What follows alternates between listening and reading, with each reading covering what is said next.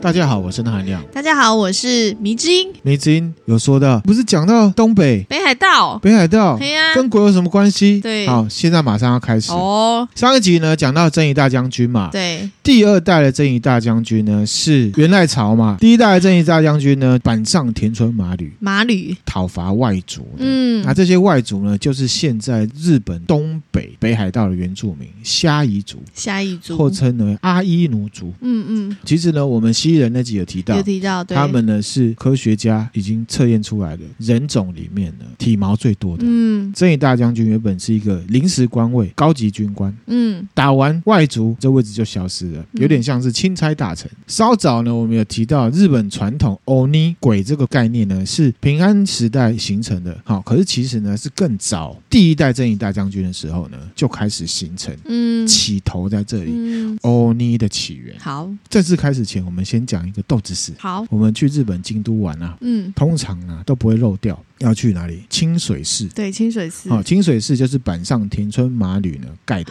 哦，京都最古老的佛寺，嗯，同时呢也是世界文化遗产，嗯，至少有一千两百年的历史了。我那边真的很漂亮，那没听友呢，之后去到呢清水寺，你就知道啊，这是谁盖的，嗯可以想起呢，我们之后要来分享的欧尼的故事。嗯，刚刚讲说他是军神嘛，被当成神在拜，对不对？对，为什么他是军神？在西元呢七百八十二年奈良时代的日本，这个日本东北方的奥羽地区，包含现在呢福岛、宫城、山形、岩手、秋田跟青森这些地方，嗯就是呢虾夷族呢居住的地方。面积蛮广的，很广，虾夷族呢经常会发动叛乱，对政府来讲啦，对抗政府。换言之，他们是独立的状态。嗯嗯当时的桓武天皇大举讨伐虾夷族，想要统一日本，嗯战争啊进行得很不顺利，一直到西元呢七百九十五年的时候啊，有一个呢正义大将军叫做呢大半地马吕，发现哇这个大半地马吕啊没什么本事啦，大家会打是不只是，挂个名字而已啦，哦反倒是他的手下哼，板上田村马吕、啊、很强，哦，大，破虾夷、啊。嗯嗯一举呢平定了这个奥语地区，然后呢，西元呢七百九十七年的时候，也就是中国这边嗯，唐德宗年间呢、鬼王钟馗自杀变成鬼的那一年，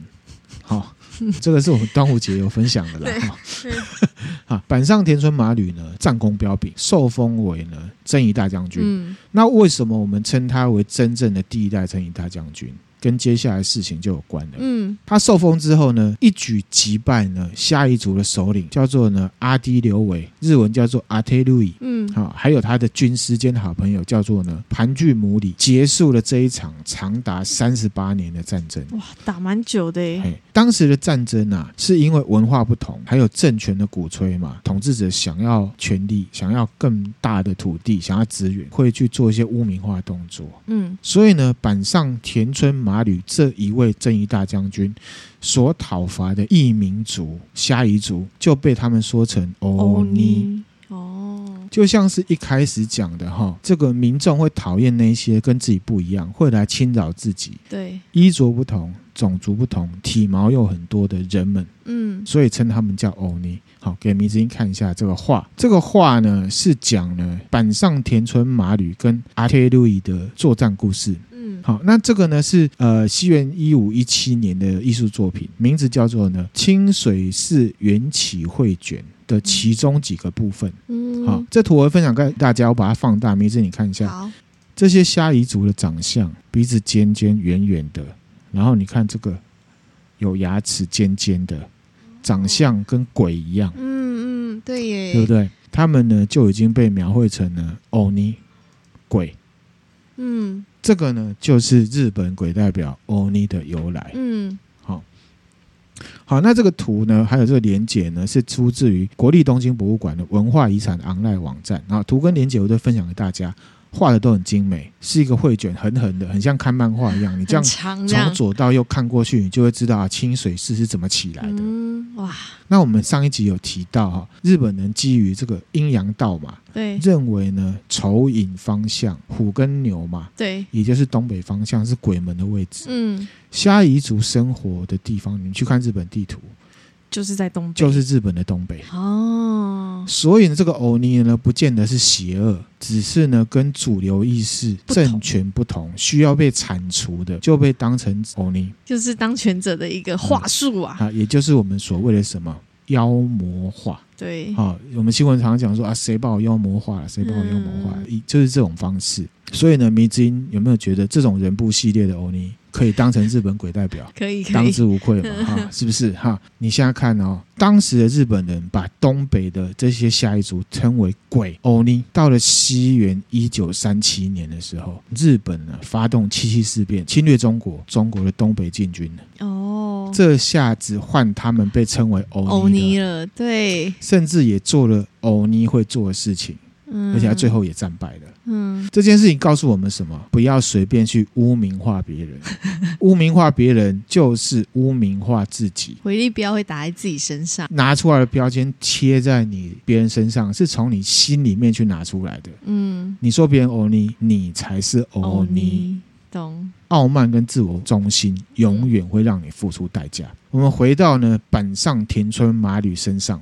刚刚讲到啊，他击败了虾夷族的阿忒路伊盘踞母里嘛，他们是投降了。板上田村麻吕呢，就把这两位呢虾夷族的首领带到奈良见天皇。嗯，打了这么多年的仗，板上田村麻吕清楚的了解，他们也是人，只是文化不同，而且也已经投降了。他向天皇求情，不要杀这两个人，好明理哦，很明理。嗯好，可是呢，天皇同样妖魔化他们，把两个人斩首了。嗯，板上田村麻吕因为立功嘛，对，被封为大纳言，哦，是日本官制里面呢重要的议政官，等于是现在的行政院长或者是日本首相那种感觉。哦，很大，可是呢，事后他的罪恶感很重。嗯，刚才不是有讲到板上田村麻吕他盖了这个清水寺吗？对，啊后来呢，在一九九四年清水寺建寺一千两百周年的时候，日本人主动的呢，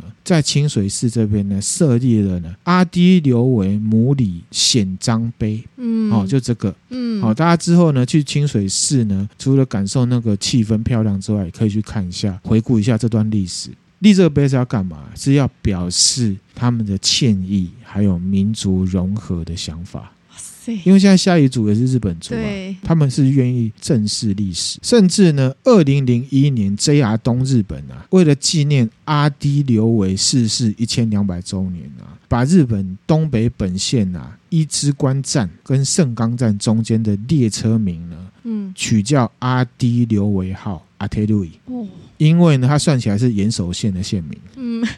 对，对它的是的位置是的，啊。 阿低刘伟呢，虽然死的这么冤啊，可是从那个时代开始呢，鬼这个形象就是从他开始的，嗯，后来也被呢视为呢日本的第一凶鬼。在日本后来的呢都市传说或者是神话传说里面呢，三大日本妖怪，他是其中一个。他被列为其中一个哦，对哈，三大日本妖怪，也就是指呢日本呢最强的欧尼或者是妖怪。嗯，第一个呢叫做大月丸，大月舞，张震岳的岳是伊势国跟晋江国境内灵鹿山的一个鬼神，就是欧尼啦。嗯，在历史典籍上称他为大月丸、大竹丸、大武丸、大猛丸。他的称号是什么？鬼神魔王，魔王哦。好、他可以让那个山啊被黑云笼罩，然后操控呢暴风雨、闪电、嗯各种神力，一样是板上田村麻吕呢征伐领土的时候，把这个大月丸给杀了。这个大月丸的原型呢，就是阿基刘维。啊，是哦，反正传说中他有一把剑啊，三明神剑，这个有玩人王就知道哈，大通连、小通连、哈显明连三把剑，嗯，就是这个正义大将军板上田村马吕呢奉命讨伐，中间呢遇到了各种的，很像《西游记》的感觉啦哈。嗯，所以这就是后世在传的一个故事，对，都对市传说。大月丸啊，在故事里面还有一个妹妹。好，之前呢，织田信长是第六天魔王嘛，对，第六天，大月丸的妹妹呢叫做铃鹿御前啊，嗯， 她是呢第四天魔王的女儿。第四天魔王，嗯，这个林鹿御前就跟板上田村麻吕呢计谋呢击败了大月丸，嗯，然后？呢让这个世界变成和平这样子，嗯嗯，就是一个人哈、他不服当权者，然后后面就被丑化成这样子。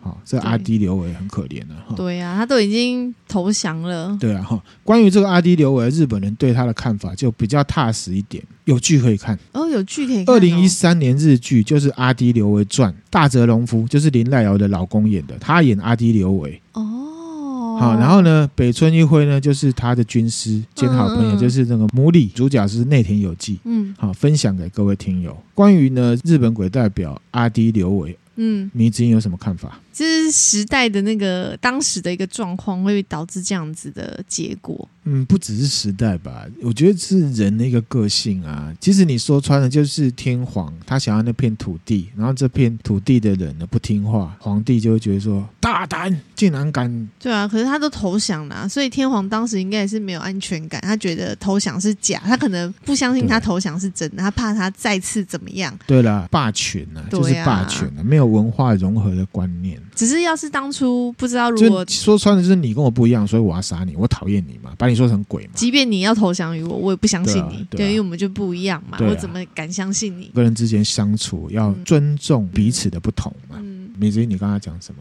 我像说，如果当初天皇没有杀了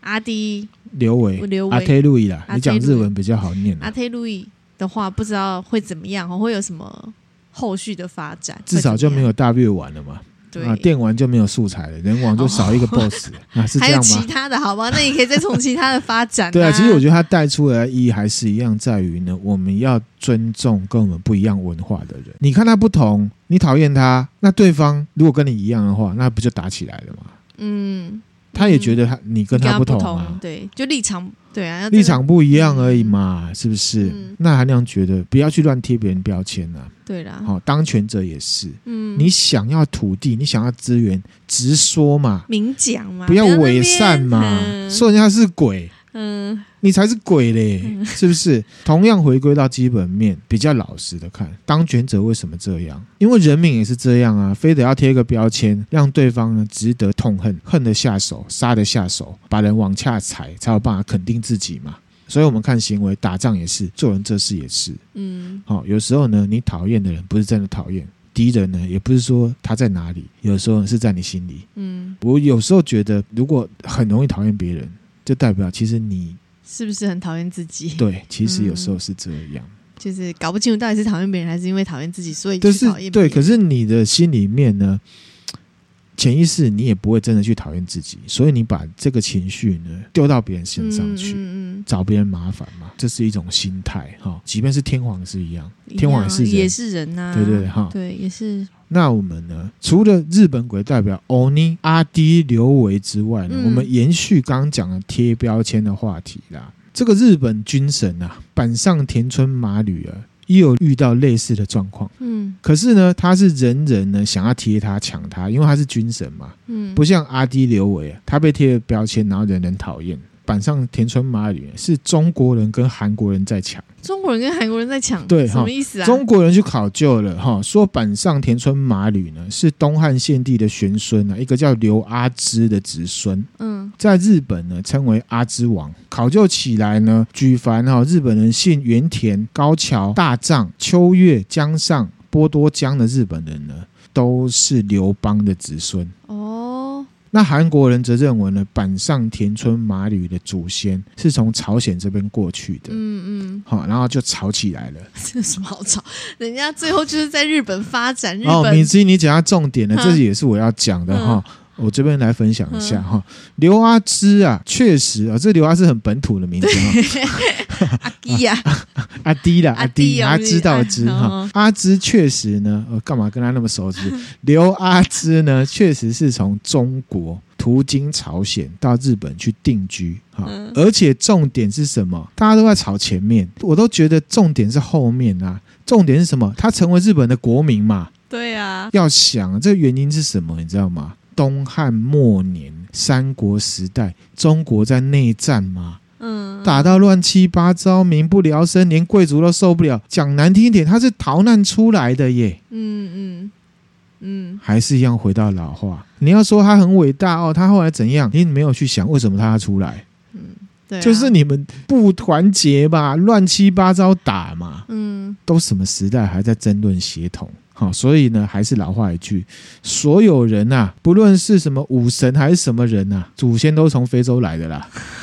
你要讲祖先更早，祖先就是对非哈洲，你啊嗯要，回到基本面，人家为什么要跑出来嘛？他为什么不留在中国？嗯，因为腥风血雨嘛。好啊，你说他很优秀啊，说他中国人没有呢，人家是作为日本人才优秀的哦。对啊，哈、日本人啊，在那边生的子孙才优秀的嘛。回到基本面嘛，不要在那边民族自卑感去引发那种自大，而且刘阿志也是号称是板上的祖先嘛，是真的啦，对哦，啊是真的。是真的那啦，那跟板上有没有关系？那是他祖先是他祖先的事情，对跟嘛？板所上以，自己所关以系啊我才要讲，我们的祖先都是从非洲来的嘛。嗯，对啊。如果要讲祖先，真的要，讲是这样嘛？古人很威猛，又关我们什么事了？嗯，实际一点嘛，现在的我们做了些什么值得骄傲的嘛？嗯人家当初是逃难出来的，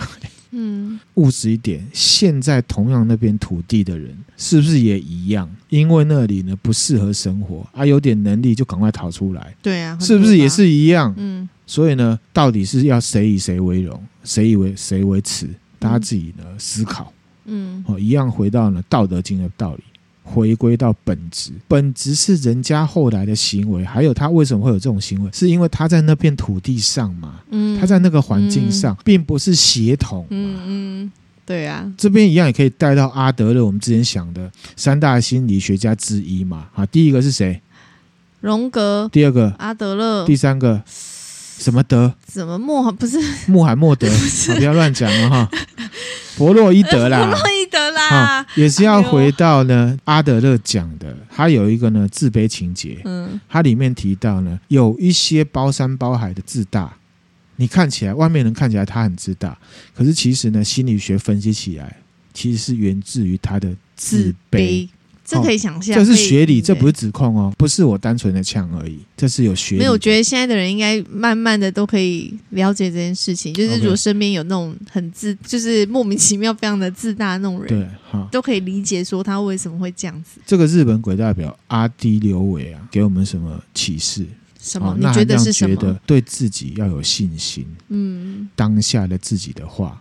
完完全全不用去标榜自己是谁的子孙，哪个伟人是我们的祖先。嗯你与其这样，还不如扎扎实实地让自己伟大，让别人以你为荣。嗯，比起你以什么什么祖先为荣，对啊，实在多对了。啊，那就明明就是不同的个体，你啊你把那拿出来那讲干什么呢？对，这个也分享给大家。嗯第二个其实更是重要，就是不要贴人家标签。嗯这个是回归到我们钠含量过高呢第一集分享的东 西。还有哎那已经标签效应嗯啊，大家有兴趣可以去听。最后呢，我们补充哈、日本三大妖怪的其他两，刚刚讲第一个是大月丸嘛，它的对原型是阿迪刘维，对不对？对，就是我们的日本鬼代表。嗯嗯，第二个呢叫做玉藻前，玉藻前是什么啊？玉藻前，玉佩的玉我，知道藻就是海藻的藻，哦嗯嗯前就是前面的前。嗯，其实它的知名度呢，比其他两个妖怪呢知名度还高。还高嗯哦，，它本体呢是一个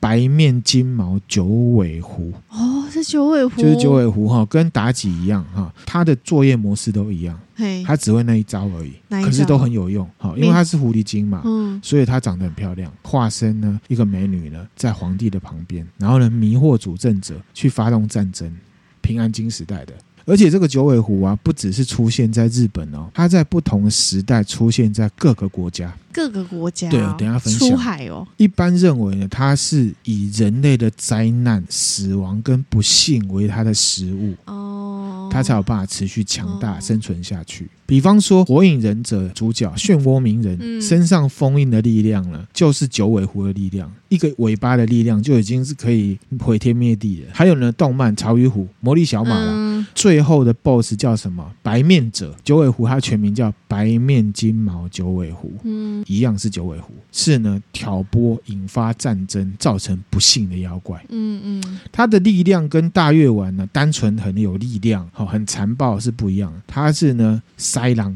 有心机的那对种。而且呢，九尾狐啊、很酷、哦，它在中国的《山海经》也有记载到。对啊，九尾狐其实好像就觉得好像是中国那边，没想没到错日本也有。好，它不只是中国这边，嗯，第一次为祸人间是在古印度。古印度哎、啊，有一种说法，白面金毛九尾狐是发源于在印度的。最早以前呢、在南天竺有一个呢班族太子啊，他有一个太太叫做呢华阳夫人，嗯嗯嗯，打算要毁灭南天竺啊，让这个地方灭国，有没有？所以她假传呢一些资讯落差啦，哈，让她的老公啊杀了她国内呢一千个人，跟她的老公说，你要拿这一坑一千颗头啊去祭拜大黑天，嗯就是他们的神啊。后来是被一个高僧呢点出原形，落荒而逃。嗯，他逃去哪里？中国到西元呢前十一世纪的时候，把一个女美女呢抓来，杀死她，而且把她吃掉，变成她的样子，就是妲己。就是妲己在神话里面，她是假妲己，九尾狐变的哦，好神话啊。然后他就魅惑她，因为她很正嘛。最后是被呢周武王起兵灭了。嗯，嗯然后呢，周武王用什么东西啊，弄出他的本体，你知道吗？易经照妖镜。有照妖就镜，封神，榜嘛，把他斩首，斩首之后，他的元神飞出来，跑到日本，七八百年后呢，他化身为周幽王啊，因为其实周武王呢推翻商朝，建立了周朝，灵魂不见之后，跑回呢周朝皇帝的身边，嗯，化身为褒姒，褒姒也是一个美女，跟妲己是一样的。周幽王为了呢看到这褒姒的笑容啊，所以呢在没有战争的时代点燃烽火，在古代烽火点起来有没有，就是要打仗了。嗯，嗯告诉嗯诸侯说要打仗，你们要集合，哦，靠着愚弄诸侯呢，博取褒姒的笑，嗯嗯，好昏然后庸哦，惹恼了所有的诸侯，结果周朝呢灭亡。哦，灭亡之后，褒姒又不见了，又在几百年后呢，出现在唐朝。唐朝西也有元，七百五十三年的时候，化身成一个呢十七岁的美貌少女，自称呢她是唐玄宗呢大臣马元修的女儿。因为那时候已经有遣唐使了，嗯对不对嗯？诱惑当时日本这边大臣到中国来，我们分享这个杨贵妃的时候，分享到吉备真备、阿倍仲麻吕一起呢坐船呢偷渡到日本。所以就这样到日本了，然后呢，西元呢一千一百一十三年的时候，化身为什么玉藻前，嗯，跑到皇帝的身边，天皇的旁身边是，，对，深受这个当时人鸟语天皇的宠爱。鸟语天皇呢，重病不起，后来是有个阴阳师啊，安倍太清、安倍晴明的后代，暗中调查，然后阴阳术呢，发现玉藻前就是呢九尾狐，所以九尾狐又跑了。那又哎跑去哪？好几年后，又在日本的下野国这地方呢，吃一些呢妇女跟小孩。嗯天皇呢讨伐这个九尾狐，嗯，八万的士兵 我靠，很多哎，真的是把他抓到了。可是呢，一样跑掉，他的元神不灭啊，跑掉了，只能用一个巨大的石头啊，日本称为杀生石封印住。嗯嗯。到了世挺时代初期，有一个和尚啊，去帮这个杀生石开光 啊，那给小不知道干嘛为什么要给光？开 光 封。的好好的，弄了一下，就杀生石嘣跑掉，他就飞散了。所以现在的玉藻前不知道在哪里，天哪！是因为以他过去的经历，他就是要扰乱那个应该是在皇帝身边，对在某或个者是重元要首中间。普丁身边那个。好了，有没不有要乱讲。 是不是？好了，你不要乱 讲了。哎你真的，你这样很迷信呢。我们是在讲神话，现在神话啊，因为对嘛，我嗯也现在在可讲是神话话是来自于人性。哎，我觉得不一定哦，某一丁嗯哦，这个会这样写，而且你看，从古印度一直到现在，我觉得对很啊搞不好嘿这嘿是普丁的那个漂亮的那啊个，OK，OK 小三呐、 ，OK OK， 有没有？然后现在啊发动战争 是不是战争没有证据，没有证据，可是或者是他不旁无边可能。去闻一下他有没有狐臭之类的，因为不可能就会无不会有一定很狐臭正啊很香对啊，对不对？真正的香，从以前到现在，真的是女色真的是很有用哎、漂亮女生他其实十足的玩弄男权啊。对呀、哎、我觉得很有可能，我越想觉 得越有可能，我怎不好么意思办？哦，各位听友，迷之音我突自己然在变天得马很迷行信，空，迷之音突然变得很迷哎信哦，。这说不定这个呢，就是、呃、画家鸟山实验啊，他的一个惊喜绘图呢，续白鬼，他心目中的玉藻前长这样子。可是你说这是神话，但是古印对啊，你知道古印度就有，然后中国那边也有记载，你这个应该不是同一本书出来的吧？不是不是不对啊，这是，是各地有自己的一个说法，然后对这样对对串联，而且时间都兜得上哎、对，没错就。跟真的是接续，不会有同个时间发生两个九尾狐的事情哎、太阳下没有什么新新鲜鲜事事，是不是？是是是，好，OK，这个就是呢三大妖怪的第二个玉藻前啊，A 嗯所以玉 K 藻 A 前是名字，是他玉藻前，日他在日本的名字叫叫玉玉藻藻前，前他的本名呢是白面金身九尾狐，就九尾狐的，他身为九尾狐的名字是这个，但是他对化身成人类的时候是玉藻前那样，呃，是吗？不是，也不是。他化身为人类的时候，你可以叫他妲己，你也可以叫他褒姒，你也可以叫他玉藻前。对，好好好好，OK，那在日本的三大妖怪里面，他就是玉藻前。嗯嗯，第三个呢，就是很有名的什么酒吞童子。酒吞童子很好爱喝酒，这个世界上有很多酒吞童子啊，好、是不是哈、OK，好。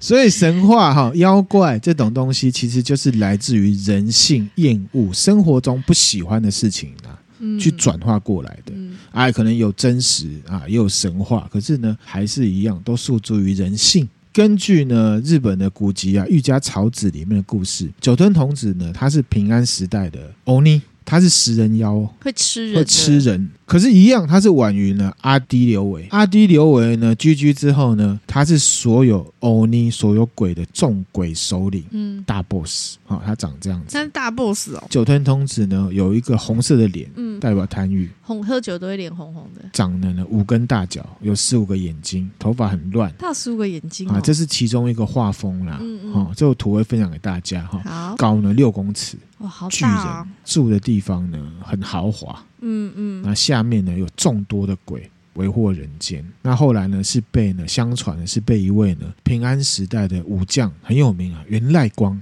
杀了。哦，这源赖光名字你可能不太记得哈、图文分享给大家。它下面呢有四个很强的加成：渡边刚、普部纪武、对景真光，最后一个是什么？坂田金时。嗯，坂田之子是谁？迷之音记得吗？我们之前分享三老那一集的时候，三老养了一个小朋友他叫金太然后郎，金太郎对对长大对就是呢怪童丸坂田金时，嗯是呢源赖光手下的家臣之一。嗯这四个人称为赖光四天王。相传呢，平安时代的中期啊，日本呢，京都啊，常常会有年轻女子莫名消失，人们呢就传起一个都市传说，就是说呢，失踪的女子呢是被妖怪抓去的，欧尼抓去的啦。嗯后来呢，推测就觉得啊，一定是九吞童子呢吃掉，把他们呢抓去吃掉了。嗯那九吞童子呢是鬼族的首领，嗯藏在呢大江山那边一个据点山上，他有各种本领，会飞哦，还会幻化。斩妖除魔这事情呢，就变得很艰难，因为他很厉害，而且这个九吞童子相传非常的聪明啊，是聪明的，不是揪空而已，不是九孔，他很聪明。嗯吼，天皇呢就派了这个文武双全的大将源赖光出征，然后带着他下面的呢赖光四天王。嗯受命之后呢，他们就出发。在过程里面呢，源赖光啊有神来帮助我。他经过了三间神社，第一间神社就有神跟他讲，指导他怎么样。第二间、第三间额外得到了两个道具，有点像 RPG 的感觉哈、嗯嗯一个呢叫做呢赌鬼酒，一个叫做星兜甲。源赖光啊，要去杀九吞童子，他们是怎么进到九吞童子豪华的住处呢？他们就谎称自己呢在山里面迷路了，想要借住一宿啦。欧尼啊，也都很欢迎他们哦。因为可以吃他们，取得信任之后呢，源赖光对着这个九吞童子献上毒酒，九吞童子喝下去之后呢，就晕倒了。嗯，源赖光就趁机呢拔刀把九吞童子的头砍下来。成功了，砍下来之后呢，九渊童子的灵魂啊飞出来，要哇攻击源赖光。源赖光呢闪过了，用那个星斗甲有没有挡住了这个攻击，盖在这个九渊童子的首级上面，讨伐成功嘛，就离开了，把这个头啊运到京都给天皇看。好，这个是图，你看九渊蛮童子可的头，怕。如果看到有一个人在运着鬼头那样走，应该蛮惊悚嗯，的。没错哈、那源赖光呢，砍下酒吞童子头颅刀子啊，嗯就变成了非常有名的国宝武士刀，叫做呢童子切鞍钢。嗯，好、这名字很无厘头，对不对？其实很简单，童子切就是他去切了酒吞童子，酒吞童子的头。那嗯鞍钢是什么？叫做鞍钢的这个刀匠呢，把这个刀子打出来的。哦，这个刀是一个叫鞍钢的刀对匠打然造的，后这个刀的故事，它的攻击就是他切了童子的头，哦，酒吞童子的头。所以是这真样的有这把刀，真的有这把刀，这把刀现在放在国立东京博物馆里面，大家有兴趣如果去的话，可以去哦。而且这是一把大太刀，大太刀跟一般的太刀不一样，是说大太刀的弯度比较弯，因为有名了，后来成为许多幕府大将军的传家宝。丰臣秀吉有拥有过，德川家康也有拥有过。那后来呢，九尊童子的头呢，两种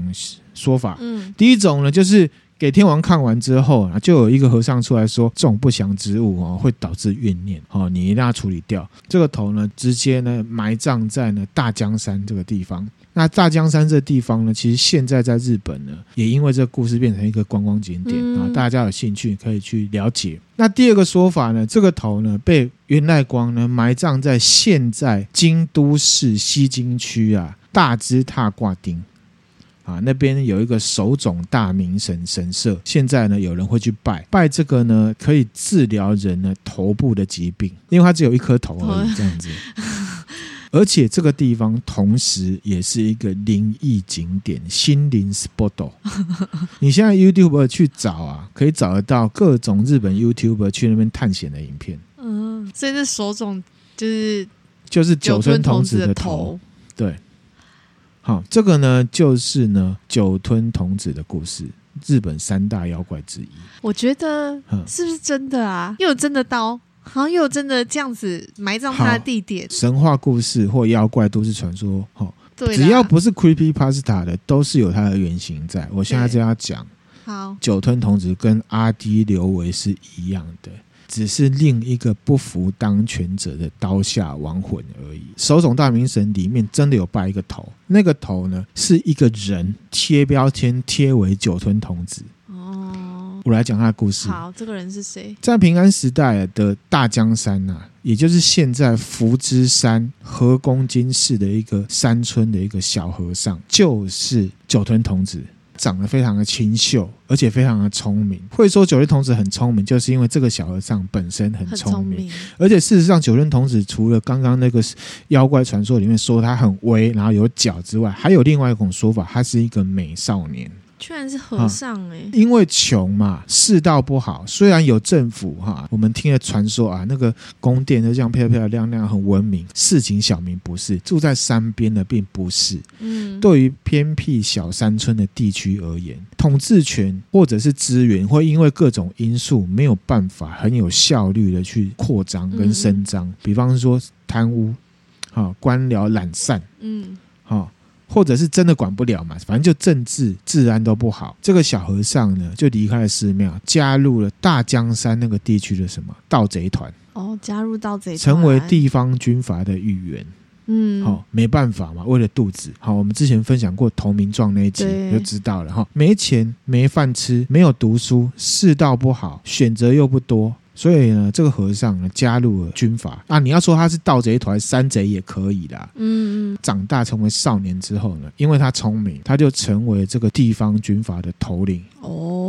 成为了人人闻之色变的酒吞童子。哦，我们看那个让子弹飞不是一样吗？张麻子怎么来的？一样的道理，嗯嗯，一样世道不好嘛，对，就会被传。谁讲他是坏人？当局者当权者嘛嗯。源赖光呢，代表就是政府的当权者。故事里面不是说去到他的家，对，你讲实在话，如果是鬼跟一个正义之士，怎么可能会有这种吃饭喝酒的剧情嗯谈判嘛？就是希望你投降，再不然就你加入，嗯嗯，就下毒呢，把对方给毒晕了，嗯然后再杀他嘛，然后拿回去跟皇帝领赏嘛。嗯所以酒吞童子跟阿低刘维一样，被当权者用武力碾压的抵抗者而已啦。嗯好，甚至呢，源赖光啊，后来还杀了土蜘蛛。之前有分享过，土蜘蛛也一样，就是呢土匪嗯，嗯，可是呢就会被讲成是妖怪。对，杀了日本呢欧尼始祖阿低留维的板上田村麻吕呢，变成了神明；嗯杀了百鬼之王呢酒吞童子的源赖光呢，变成了大英雄。嗯这就是什么成王败寇啊！拿掉那些英雄主义、正邪不两立的概念，其实这个就是政权呢跟风向的操弄。所以呢，这两个日本鬼代表呢，其实呢都是标签效应的受害者。嗯同时也是当权者血腥镇压的刀下亡魂。这个就是那含亮为什么不喜欢看哦一般的那种超级英雄片，因为超级英雄片很简单，它的剧情架构一定是正邪之战，一刀切的。嗯有些坏人他就是单纯坏，你也不知道他到底坏在哪， 嗯，有没有？有没有这种坏人？有嘛？大家回想没有哈、原因的那种非常多的超级英雄片的坏人是这样，嗯因为这中间有太多人为操作、设定，还有省略，有太多的英雄主义，不接近世界了。你看哦，板上田村麻吕跟源赖光的故事，嗯我们不看真实面，是不是充满了各种超级英雄般的英雄主义？ 对，那个赖光四天王也是很像复仇者联盟里面随便抓四个出来，嗯真的。所以呢，那含亮呢觉得呢，《鬼灭之刃》还不错。嗯，好、啊他们关于鬼的设定也符合我们这两集讲的呢各国鬼代表欧尼的设定。《鬼灭之刃》它在战斗的过程里面呢，它会告诉观众这个鬼为什么变成鬼了鬼而且重点来了，他们之所以被杀，并不是因为他们是鬼，而是他们变鬼之后的行为。为对，炭治郎才会杀他们，嗯，而且是边哭边杀。嗯炭治郎看本质哦，嗯他的妹妹也是一样啊，他的妹妹是鬼哦，可是鬼杀队的头头有没有要杀他？没有没有，因为祢豆子的行为不是鬼，虽然它本身是是鬼。鬼哦，真的耶，哈哦同样显露出来，我们不需要看标签，不用看它是什么国家、什么种族、什么血统，嗯说什么语言。即便它是鬼，只要它的行为不是鬼，那它就不是鬼。日本各国鬼代表分享给大家，最后这个鬼灭真的太感人了，这一段可是确实确是实这样是这。样啊，但是真的你讲的 很好，好，阿里该多国家，太感人了，我很觉感得人哦嗯，真的大家要那个你大家可看以进入本质，对要大家看行为，不是大看他是谁。啊，对，大家可以思考。我要讲，你就一直讲。米之音好像又要哭哭了，就是没有觉得这一段真的蛮感人的，自己的想法分享大家啊，也不是说嗯大家要遵守，而是嗯说大家可以思考有这样一个思路。米之音有没有觉得各国给代表台湾呢是结合到文化悲情，对 悲情日本呢也是结合到文化，然后怎么样带出悲情，带出呢正邪不在标签，真的，而在于嗯行为，还有当政者怎么带风向，嗯，所以在自己的那个人际环境里面也是这大样哦，家可以思考。对啊，不是说因为他是主管他就很厉害，他是老板他就很厉害，对还是要看他的行为，对嗯对吧？没错，看本质。没错，没错。，好，那呃，今天分享的内容就这边啦。如果大家觉得不错的话呢，可以分享给你的朋友，朋友，追踪我们的 IG、嗯 Facebook、YouTube，欢迎来互动。如果行有余力的话呢，可以分享，或者是呢，可以抖内给我们。走内走内，拜托拜托，拜托拜托，好，谢谢大家，谢谢，拜拜拜拜